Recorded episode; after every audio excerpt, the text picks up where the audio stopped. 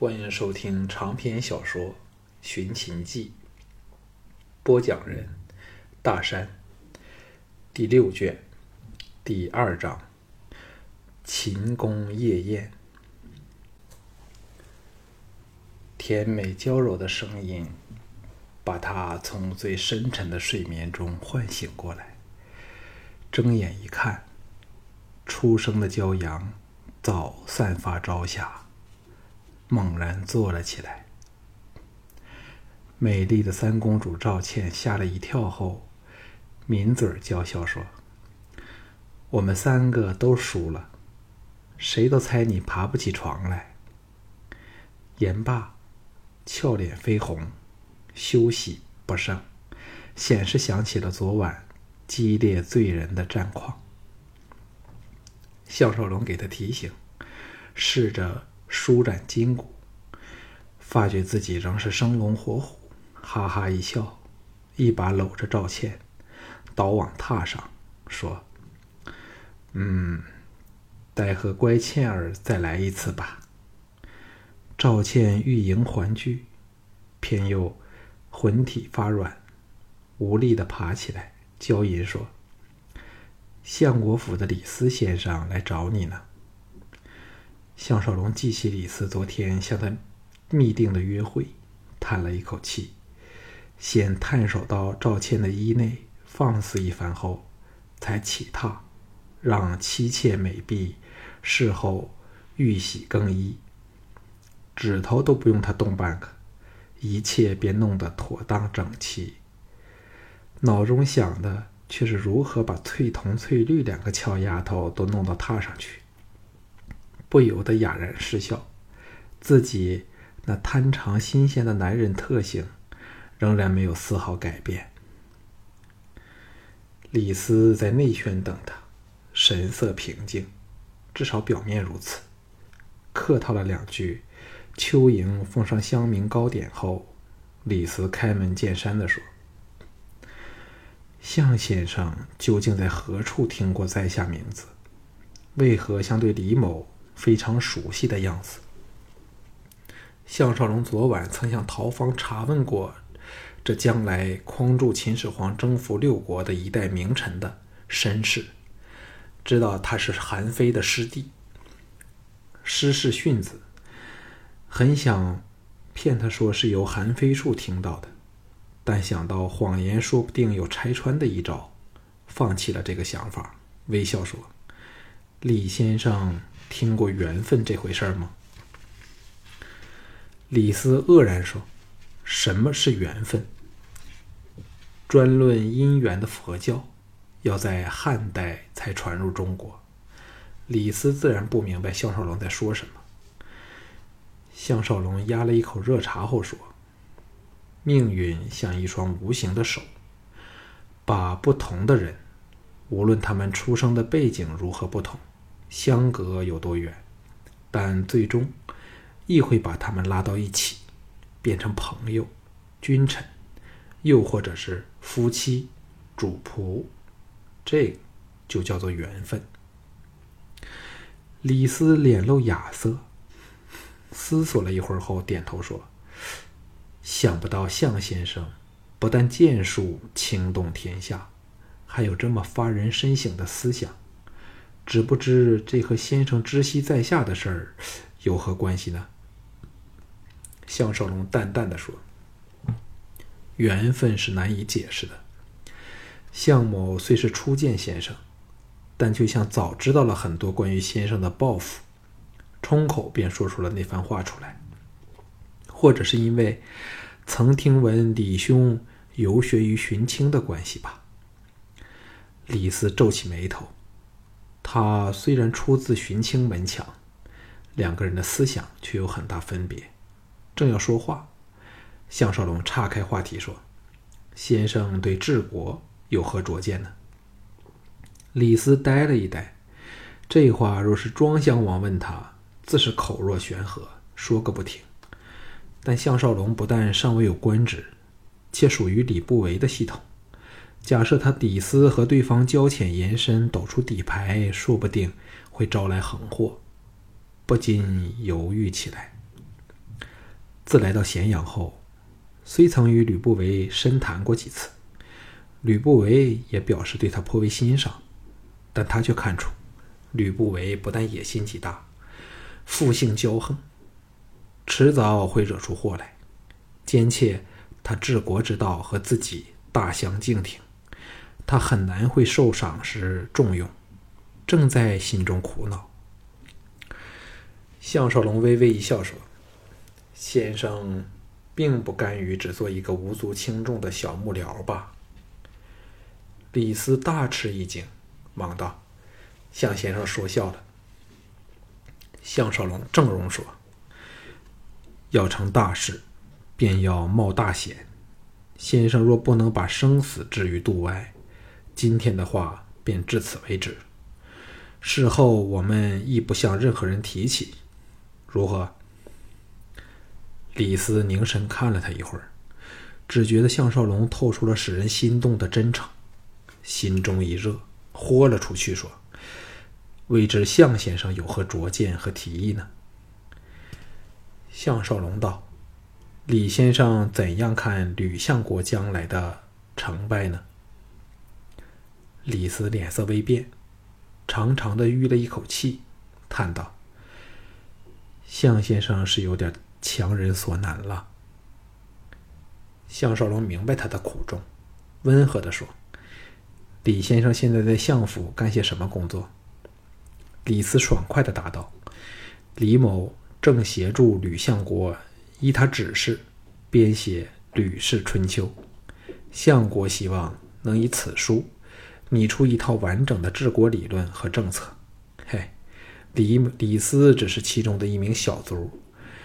协助这个词语实在有点夸大了。项少龙并非历史学家，还是初次听闻此事，奇道：“原来竟有这次这等事儿，不知书内对治国之道有什么新的看法？”李斯的嘴角牵出了一丝不笑之色，淡然说：“哪有什么新的看法？主要还不是集前人的精要，提出法天地的主张。”那是说，只有顺应天地自然的本性，才能达到天下大治。所谓君臣各行其道，互不相涉。为君之道，必要以仁德治国，不时反省，求贤用贤，证明身份，最后达到无为而治的理想。项少龙见他说理清晰，心中佩服，轻声问道：“先生认为相国这套主张行得通吗？”李斯哪敢答他呀？问道：“项先生又以为如何呢？”项少龙知道，若不露上一手，会被这博学多才、胸怀大志、比自己更年轻的人看不起，从容说：“吕相国以寒人而知勤政，重用的多是三晋人，和他结交的王后又是赵女，加上秦国自商鞅变法以来。”崇尚以法和武治国，与吕相国的治国思想如南辕北辙，全无调谐的地方。将来会发生何事，望先生有以教我。李斯拍案而起说：“有项先生如此人才在秦，李斯可回家务农了。”项少龙一把抓着他手臂，拉着他坐回椅内，诚恳地说。先生言重了。先不说项某对治国之术一窍不通，最主要的是项某无心仕途，以前种种作为只是求存，而非求名利，终有一天会退隐山林，不理事务。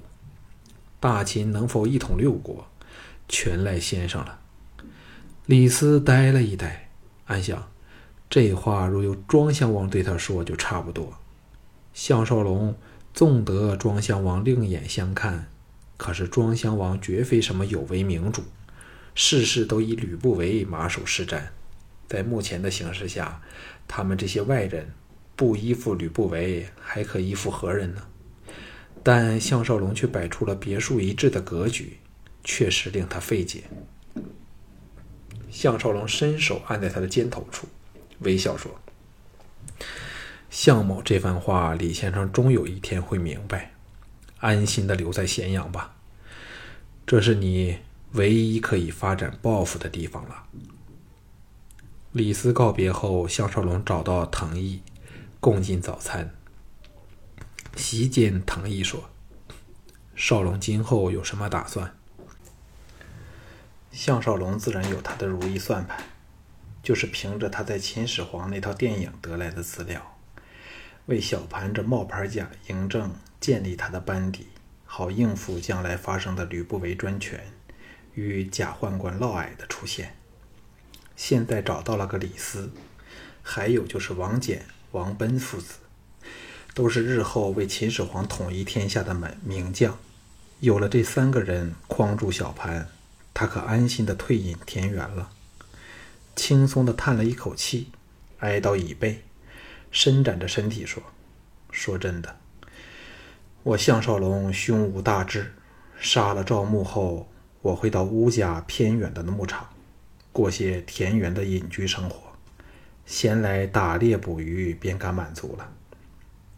藤毅露出了一丝难得的笑意，淡淡的说：“假设你能做得到，我陪你去打猎。”这时，京俊旋风般的冲了进来，神采飞扬的说：“来，让小俊做引路人。”领两位大哥见识咸阳的繁花盛景。藤毅皱眉说：“这些日子来，你和什么人胡混在一起？”京俊在两人对面席地坐下，兴奋地说：“当然是相国府的人，在这里真刺激，每天都打架伤人。前天相国府的剑士便在咸阳最大的官妓楼中中伏，死了三人，伤了七人。”算那些偷袭的贼子走运。我刚去了渭南的太庙偷看寡妇卿拜祭先生，否则怎会伤亡了这么多人？项少龙和藤毅对方一眼，都暗叫不好。这小子年轻好斗，说不定会惹出祸事来。藤毅皱眉说：“秦人不是最重法纪吗？为何竟会随便打斗？”京俊得意地说：“现在咸阳乱成一片，谁管得了谁？尤其牵扯到左右相国府的人，更是没有人敢理。”项少龙肃容道：“这一天你最好不要惹是生非。我们看清楚形势后，会立即回赵对付赵牧，明白了吗？”京俊大喜，并敬礼道：“小俊晓得了，真好，我可以把赵志弄回来。”藤毅沉声喝道：“你越来越放肆了。”京俊最怕藤毅，吓得俯伏地上，不敢作声。藤毅向项少龙叹道：“少龙，这小子年纪太轻，不知轻重，我会管教他的了。少龙勿放在心上。”项少龙笑道：“我怎会怪他？”京俊抗声说：“小俊最尊敬两位大哥。”藤毅喝道：“闭嘴！”向项少龙打了个眼色，表示想独自训斥京俊。项少龙会意，自行返回野龙居去。尚未踏进门槛天井处传来了众女阵阵的欢叫喝彩声。赶去一看，原来妻婢们全换上了轻便短装。正在抛球为乐，廷芳氏则坐在一旁含笑看着。春莹和夏莹拥了上来，把他拉入场去。这一天就在充满欢乐的气氛中度过。黄昏时，吴应元使人来请他同往皇宫赴宴。想到即可见到吕不韦这叱咤风云、影响了整个战国历史的人物。项少龙也不由得有点紧张起来。他怎想得到，只不过在黑豹酒吧打了一场闲架，竟彻底的改变了自己的命运呢？马车缓缓开进雄伟的大门，由圆象形的门洞进入了主大殿前的广场。大门两旁设有宾馆，驻扎了两营军队。由司马卫指挥。荀立问过后，使十二骑前后护着项武两人的马车，往内宫驰去。像赵公般，咸阳宫虽大了几倍，仍是前朝后进后寝的布局。外朝是秦王办理政务、举行朝会的地方，内廷则是秦王和诸子嫔妃的寝室。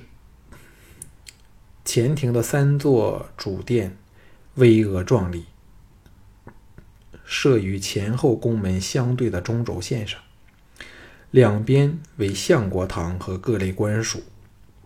后庭以秦王与王后的后三宫为主，左右两方为东六宫和西六宫，乃太后、太妃、妃嫔和众王子的宫室。项少龙沿途观赏，只见殿堂楼阁、园林里的亭台、廊廓等等，无不法度严谨，气象肃穆，非是赵公所能比拟。内廷建筑形式比外廷更加多样化，布局紧凑，各组建筑自成庭院，四周有院墙围绕，不同区间又有高大的宫墙相隔。若没有人引路，迷路是毫不稀奇的事儿。想到小盘有一天会成为这里的主人，而此事正是由自己一手促成，项少龙不由得生出了顾盼自豪的成就感。庄襄王设宴的地方就是后庭的养生殿，也是后宫内最宏伟的木构建筑，是底三层楼式的高台建筑，高台上是两层楼阁式的殿堂。殿堂两旁以及下部土台的东西两侧，分布着十间大小不等的宫室，有卧室、休息室、沐浴室、换洗室。各室间以回廊、坡道相连，墙上有彩绘壁画。回廊的步道铺上龙凤纹或几何纹新砖，殿堂和长街则铺方砖。气派宏伟，富丽堂皇。马车停在大殿堂阶下的广场里。吕不韦特别遣管家涂仙在那里恭候他们。见面时自有一番高兴和客套。步上长街时，涂仙低声说：“今晚除吕相爷外，还有杨全杨全军。此人自持当年曾为大王出力，专横骄傲。”大王和吕相都让他三分，两位小心应付了。乌应元见他对他们仗婿如此的推心置腹，显示把他们视作自己人，心中欢喜，不断应诺。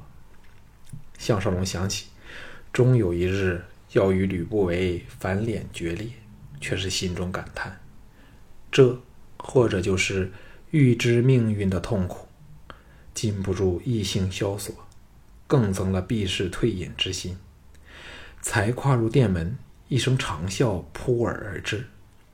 只见一个无论体型和手足均比人粗大的好汉，身穿华服，虎步龙游般的往他们迎来，头戴丝织高冠，上插鸟羽簪缨，行来时鸟羽前后摇动，更增其威势。此人年约四十，生得方脸大耳，相貌微奇，只嫌一对眼细长了点儿，但眸子金光闪闪，予人深沉厉害的感觉。吴应元慌忙拉着项少龙行跪叩之礼，高呼吕相，尚未拜下，吕不韦已抢上前来，扶着两人，灼灼的眸光落到了项少龙身上，哑然说。难怪姬王后和萧先生均对项少龙赞不绝口。我吕不韦足迹遍天下，还是第一次见到少龙这般人才。犹如洪钟的声音，在殿堂的空间震荡回响着。项少龙见他只比自己矮了少许，气势迫人而来，心中暗赞，忙谦让说：“相爷夸奖了。”偷眼一看。只见除在上手设了三席外，大殿左右各有两席，每席旁立着两名宫女，舒了一口气，不用应付那么多人，自然轻松了点儿。吕不韦毫无相爷的架子，左右手分别挽着两人，往设于上手的那个右右右边那席走去，低声在项少龙耳旁说：“本相正苦于有兵无将。”少龙来了就好，我何愁大事不成呢？又哈哈笑了起来。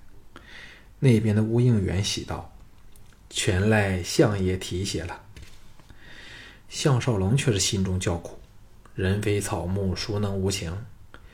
吕不韦这么看重自己，他怎能脱身去享受憧憬着的田园生活呢？这时，三人来到席前。吕不韦先挥手命宫女退开，才低声说：“本相已和大王说好，任少龙为蒙敖将军副将。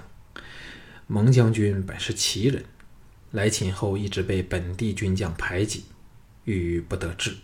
其实他兵法谋略，在我大秦均无人能及。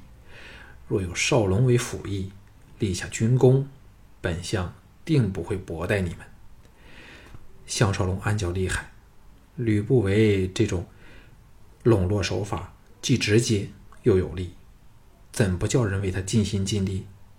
先扮作感激的样儿，才说：“相爷如此看重少龙，纵为相爷肝脑涂地，也不会有半分犹豫。问题只在于少龙的大仇人赵牧仍然健在，一天不能将此贼碎尸万段，少龙。”亦很难分神到别的事情上。吕不韦大力抓着他的手臂，眼中厉芒一闪，说：“本相也恨不得把他剥皮拆骨。少龙尽管放手施为，万事有本相支持。拿了他首级后，记得带回咸阳。大王和本相也要一睹为快。”项少龙至此才真正领教到吕不韦的厉害。难怪他能以一个商人成为天下最强大国家的右丞相，而且他只要只由自己的几句话，便看穿自己准备潜回邯郸行刺赵牧，可知他的脑筋是多么的灵活。门官唱道：“蒙敖将军到。”项少龙差点冲口说出：“一说曹操，曹操就到。”幸好记起曹操尚未出世。连忙忍住，吕不韦欣然起身，大笑道：“有什么事儿比见到老朋友更令人心悦呢？”项少龙和乌应元往正门望去，只见一个高瘦的男子，身穿锦袍，气宇轩昂的大步走入殿内，隔远便礼拜说：“蒙骜参见吕相。”吕不韦以他独特摄人的步姿。迎了上去，亲热的把蒙骜把臂而行，往乌相两人走来。这蒙骜脸型修长，年纪约在四十许间，肤色黝黑，满脸风霜，眉头像时常都皱到一起的样子。不过双目藏神，使人有超卓不群的感觉。身体非常的硬朗灵活，显然因大量运动而保持在极佳状态。项少龙暗想：吕不韦的眼光这么厉害，给他看得上的蒙奥自非无能之辈。蒙奥应与吴吴应元早已认识，打过招呼后，金光闪闪的眼神落到了项少龙的脸上。项少龙不想和他对望，连忙行下辈之礼。吕不韦为两人引荐，蒙奥显然不太擅长交际，绷紧的脸没有什么笑容。有点生硬地说：“幸会，幸会。”吴应元应笑道：“京俊那小子来此几天，便与蒙将军的令郎们结为好友，不时到荒郊打猎游乐呢。”吕不韦欣然说：“那小子的身手真的很好，来咸阳这么短一段日子，便击败了本地三个著名剑手，他却谁都不服，只服少龙。”害得我们都心痒痒的，想看看少龙的绝世剑法。项少龙这才知道京俊干了这些事儿出来，也不知应欢喜还是忧心。看来，暂时他想不站在吕不韦这一方也不行的了。蒙骜听到有人提起他的儿子，露出了一丝难得的笑容，说：“看看少龙什么时候有空，请来舍下一叙。小武和小田都很仰慕少龙呢。”项少龙尚未有机会答话，门官创诺说：“左丞相杨全军、大将军王和道。”蒙骜的笑容立时收了起来，吕不韦则冷哼一声。看来，这新和旧、外地和本土两个派系的斗争，已到了完全表面化的白热阶段。项少龙望望大门，只见一个身穿交领华服的矮胖子和一个穿着战袍的彪形大汉，昂首阔步而来。秦人风气却与赵人不同。既没有前呼后拥的家将，也没有秦奏乐欢迎的乐队，简单多了。反使项少龙轻松写意。项少龙心中好笑。吕不韦的右丞相和杨全军的左丞相各带一名将军出席，显然并非偶然，而是秦王蓄意让双方的势力均衡的安排。不过，这王和乃是秦国军方首要人物。而蒙骜只是个不得志的将军，显然吕不韦仍未获得秦国军方的支持，这就是吕不韦致命的弱点，所以才会如此积极地争取项少龙。否则，这务实的商人可能看都不愿意多看他一眼。杨全军和王和的目光都凝视着项少龙，项少龙和乌应元连忙施礼，王和很有风度。微笑还礼，杨全军神情既倨傲，略一点头，一眯那对被肥肉包围着的阴险的细眼，冷冷一笑说：“项兵卫来了多少天呢？本君若非来此赴宴，恐怕仍不能一睹尊驾的风采。”这几句话分明怪责项少龙到咸阳后没有夜见他这要人。乌应元心中暗骂，脸上却堆起笑容说：“余婿昨天才到，疏忽之处，君上大人有大量，切勿放在心头。”项少龙反放下心来，这杨全军喜怒形于色，庸俗平凡，怎会是吕不韦的对手？反是这王和厉害多了。当。庆声响起，十八名虎背熊腰、身形彪悍的卫士手持长戈，步履整齐的由后堂进入殿内，排列两旁。接着，殿后传来了密集、密集的步下楼梯的声音。项少龙心中恍然，原来庄襄王一直在上一层的殿堂里。这时得得人通知宾客到齐。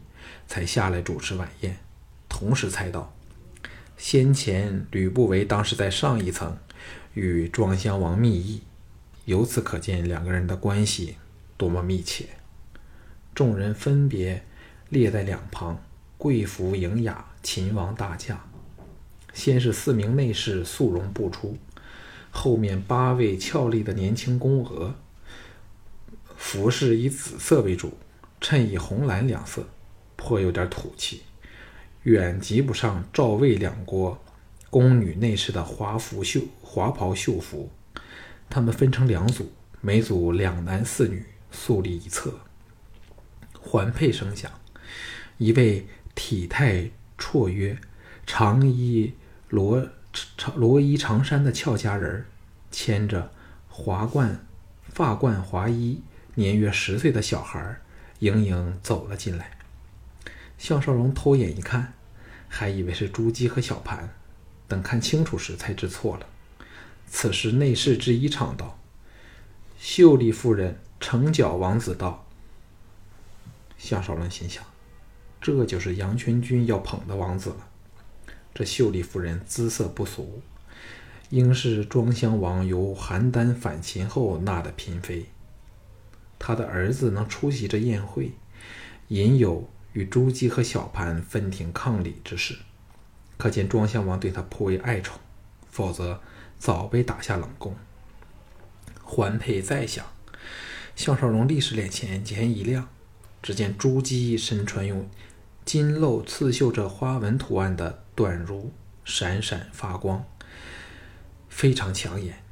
下面是触地的裙褂，加上高髻宫装，走起路来有若迎风摆柳，更衬托出她纤腰丰臀的体态和媚在骨子里的动人风情。立时把那秀丽夫人比了下去。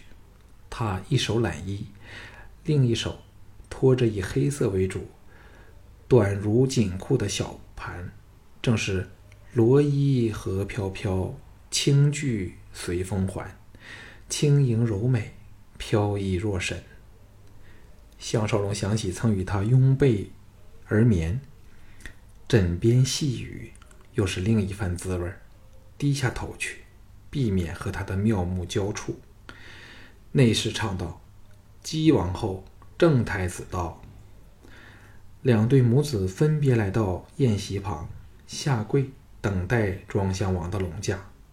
小盘目不斜视，一眼也不望项少龙。项少龙心中赞许，他曾千叮万嘱地吩咐小盘，对他绝不可神态有异。否则，说不定会惹起朱姬或者其他有心人的怀疑。四名内侍一起唱道：“大王驾到！”项少龙不敢再偷看，只能在脑海里幻想着对方的模样。一把柔和悦耳、斯文平淡的声音在前方响起，说：“众卿平身。”众人齐呼道：“多谢大王！”项少龙随众人立了起来。抬头一看，刚好与庄襄王打量他的眼光直接交触。这曾在邯郸做质子的秦王，年约四十，身材高瘦，颇有点仙风道骨之态，皮肤白皙如女子，脸容苍白，却有股罕见的文秀神采，手指纤长，予人一种有良好出身、大族世家子弟的气质。只可惜双目神光不足，否则更是气概不凡。头顶头顶冠冕，外黑内红，盖在头顶是一块长方形的棉板，使他更添了帝王之姿。身上当然是帝皇的冕服，黑底黄纹，衬着金边庄严肃穆。看到项少龙远胜一般人的体型和神采。庄襄王的龙目亮了起来，唇角露出了一丝温文尔雅的笑意，柔声说：“能成非常之事，必须非常之人。少龙，你没有令寡人失望。”项少龙想不到庄襄王直呼他的名字，语气又如此亲切，急忙拜谢。庄襄王目光落到乌应元身上，温和地说。德序如此，乌先生还有何求？乌家翌日定能因少龙光大门楣，可以预期。乌应元大喜谢恩，杨全军和王和交换了个眼色，都看出对方心中的不满。庄襄王目光扫过众人，淡淡的说：“众卿请入席。”庆声再响，另十八名卫士。由内不出，先前的卫士九人一组，到了客席后持戈守立，众人纷纷来到席旁立定，待庄襄王坐下，侍卫着立其后，秀丽夫人和朱姬两对母子也席地坐下时，才敢入入席坐下。右边两席上首处坐的是吕不韦和项少龙，接着是蒙骜和乌应元。另一边则有杨全军和王和各据一席，泾渭分明。项少龙故意不看朱姬和小盘，以免庄襄王或其他人发觉他和他母子二人的特别关系。这叫宁叫人知，莫叫人见。宫女穿花蝴蝶般的穿插席间，为个人添酒和奉上美点。庄襄王说：“姬后和郑王儿均安返咸阳，寡人再无憾事，让我们喝一杯。”众人举酒祝贺。不过，秀丽夫人杨全军和王和等的脸色当然不太自在。庄襄王的眼光落到朱姬和小盘处，眼神更温柔了，以他那充满感情的好听声音说：“郑王儿，少龙有大恩于你，还不敬向先生一杯？”项少龙也不由被他的风采倾倒，深感成功非侥幸。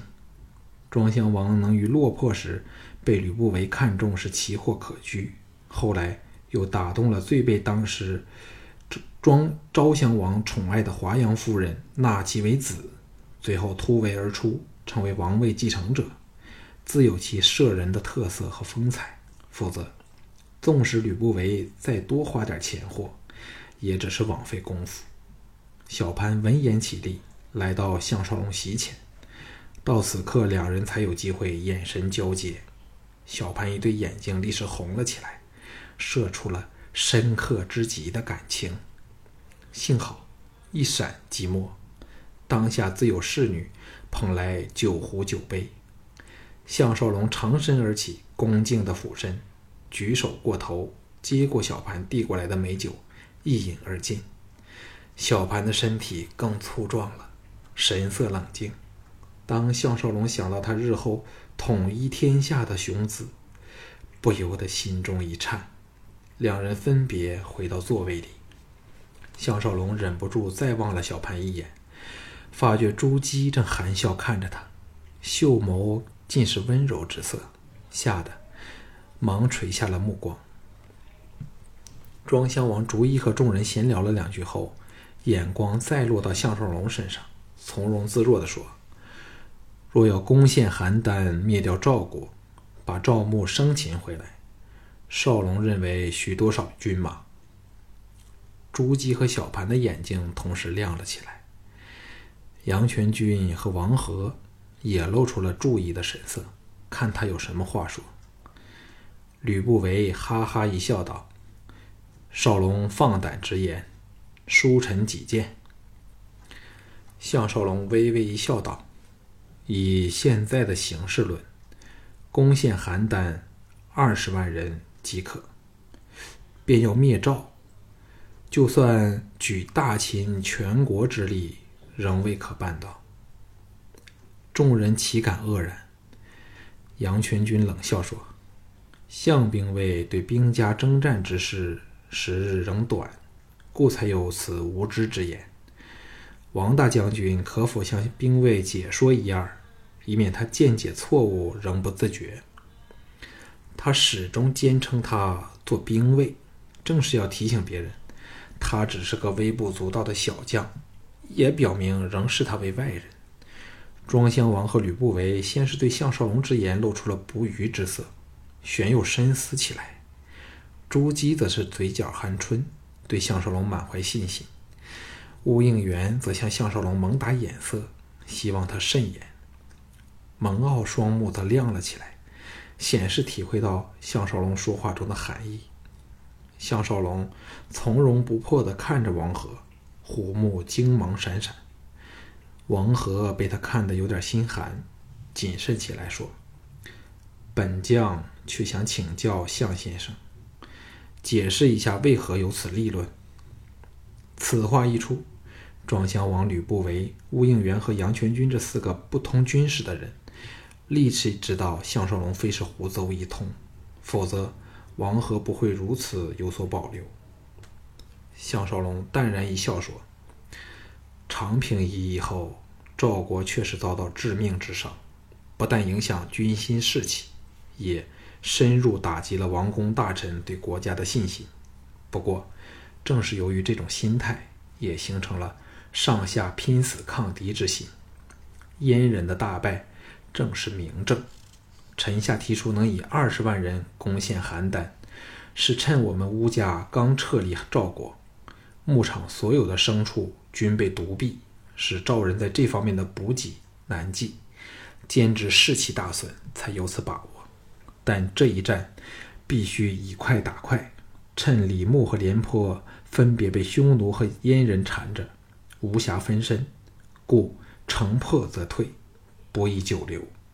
再陈胜说：“若只为破城，十万人便可做到；但若要速战速决，全师而退，非二十万人不可。”王和呆了半晌，叹道：“向先生这话也不无道理。”项少龙禁不住对他好感大增。由于对方不会睁着眼说谎话，蒙骜陈胜说：“末将完全同意少龙之言。”杨全军气得脸色震红震白，与秀丽夫人交换了个眼色，一时说不出话来。朱姬一阵娇笑，媚眼一送，向庄襄王说：“大王啊，人家没推荐错人吧？大将军和蒙将军。”似乎还是首次对同一件事点头同意呢。这么一说，王和和蒙骜都尴尬起来。小盘望着项少龙，涌起了崇慕和依恋的情绪。庄襄王先望了吕不韦一眼，悠然说：“少龙举我少龙说举我全国之力也未能灭赵，又怎么解释呢？最紧张的是吴应元。”假设项少龙在此项上不能说服秦王，那刚占得的一点优势便会尽付东流了。项少龙陈词说：“战争之要，虽说以国力为本，军力为器，但外交和情报却是同样重要。所谓知己知彼，百战不殆。”杨全军插入说。这两方面的事儿，我大秦，我大秦从没有疏忽过。先王以张仪为相，便是从外交入手，粉碎六国合纵之策。至于情报方面，我们不时有探子到各国侦查，从没松懈下来。项少龙越来越看不起这秦朝元老，不客气地问道：“请问君上，假设我们倾全力挥军攻赵？”各国会有何反应呢？杨全军登时语塞，因为若没有确实情报的支持，如何可答这假设性的问题？吕不韦在机下拍了拍项少龙的大腿，表示很高兴他错了杨全军的风头。王和终是和杨全军共乘一船，出言说：“此事却不可轻举妄动。”齐楚两国暂且不说，但三晋唇亡齿寒，必会齐齐反抗。三国任何一国之力，仍未足抗我大秦百万之师，但联合起来，则又是另一回事了。如此说，虽似为杨全军缓家，却也等若肯定了项少龙的说法。项少龙不让众人有喘息之机。侃侃而言说：“赵国若受攻击，各国绝不会坐视。纵使开始时抱着坐山观虎斗的捡便宜心理，但只要赵人闭关稳守，再派人截断我军的补给路线，其他各国迟早必派军应援。那时我们四面受敌，情势殊不乐观。”庄襄王拍案说。好一句“坐山观虎斗”，这么精彩的语句，寡人还是初次听到。项少龙暗想：难道这句话仍未在这个时代被引用？谢过了庄襄王赞赏后，续道：“况且魏国信陵君仍在，足可影响各国。再来另一次的合纵，我们便危险了。”众人均是默然不语。八年前，魏国信陵君连同各国军队在邯郸城下大破秦军，个人自是记忆犹新，仍有余悸。庄襄王叹道：“如此说来，难道任由赵牧这个奸贼逍遥自在吗？”只凭这一句话，便知庄襄王没有统一天下的大志，否则这句话应是。如何才可荡平六国呢？项少龙肃容道：“若只是把赵牧擒来，大王则不必费一兵半卒。只交由臣下去办好了。”众人同时愕然。庄襄王精神一振，道：“可有虚言？”项少龙说：“绝无半字虚语。臣下只需要半年的时间去搜集情报，便可起行，把赵牧生蹦活跳的带到大王的御座之前，任凭处置。不过此事最紧要保密，否则臣下恐难活着回来。”庄襄王拍案说。谁敢泄出此事，立杀无赦。同一时，吕不韦在项少龙的耳旁叹道：“这事儿怎可说出来？”项少龙知道他担心自己会被杨全军陷害，探手击下，在他大腿上写了个“假”字。吕不韦登时会意，赞许的看了他一眼。杨全军垂下头去，免给人看破他的喜色。朱姬娇笑起来。向庄襄王撒娇道：“生蹦活跳的赵牧，少龙用语真是有趣。刚才人家的提议，大王还要犹豫吗？”众人一听，立志另有文章。果然，庄襄王哈哈一笑说：“与少龙一席话，定寡人痛快极矣。若能把赵牧生擒回来，以泄寡人心头之恨，定然重重有赏。”从今天起，少龙就是寡人客卿，兼太子太傅，专责教导正儿剑术兵法。吕不韦大喜，忙向项少龙举杯祝贺。要知太子乃是王位继承人，若能成为他的师傅，翌日太子登基，自能发挥直接的影响力量。所以这官位实是非同小可，人人眼热。杨全军由席中走了出来，跪伏地上，颤声说：“大王尚请三思。我大秦立国数百年，以武闻名，能当太子兵法剑术太傅者，均乃国内最佳的兵剑大家，从没有外人担任此职。况且相兵卫一无军功，二来不知剑术是否名实相符。不若待相兵卫擒了赵牧回来后。”大王再做定夺吧。他这番话亦算合乎情理，可见此人仍有点小聪明。可是庄襄王哪听得入耳，不悦地说：“寡人怎会看错人？这事就如此安排。左丞相不必多言。”王和忍不住也走了出来，跪臣道：“大王勿要三思，否则恐人心难服。”这大将军一开枪，等若秦国军方齐声反对，庄襄王虽然心中大怒，也不得不犹豫起来。项少龙见状，也跪禀说：“左丞相和大将军之言不无道理，大王请收回成命，且看臣下能否擒回赵牧，再做决定。”吴应元和朱姬暗叫可惜。朱姬更暗恨少了与项少龙接触的机会，小盘则差点想把杨全军痛揍一顿。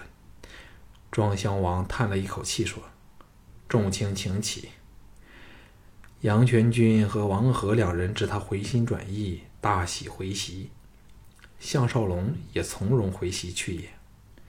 王和见他毫不介怀，禁不住心生好感。庄襄王尚未说话。吕不韦一声大笑，吸引了所有人的注意力。只见吕不韦正容说：“正太子太傅一职，怎可丢空半年以上？兵法方面，少龙刚才已表现了他超卓的见地。而少龙在赵魏两境以少胜多，大破贼军，又斩了萧卫谋之首，早名震天下，不用赘言。至于剑术，”只要杨全军和大将军请来心目中我国最有资格的剑术大家，择日御前比试，即利剑分明。庄襄王大喜道：“就这么办，好了，让我们喝酒作乐。”一拍双掌，一对歌舞伎立时飘进殿来，载歌载舞，可是却冲不破那紧张的气氛。双方都盘马弯弓，准备让对方栽个大筋斗。项少龙心中苦笑，知道自己已给卷进了秦庭的权力斗争之中。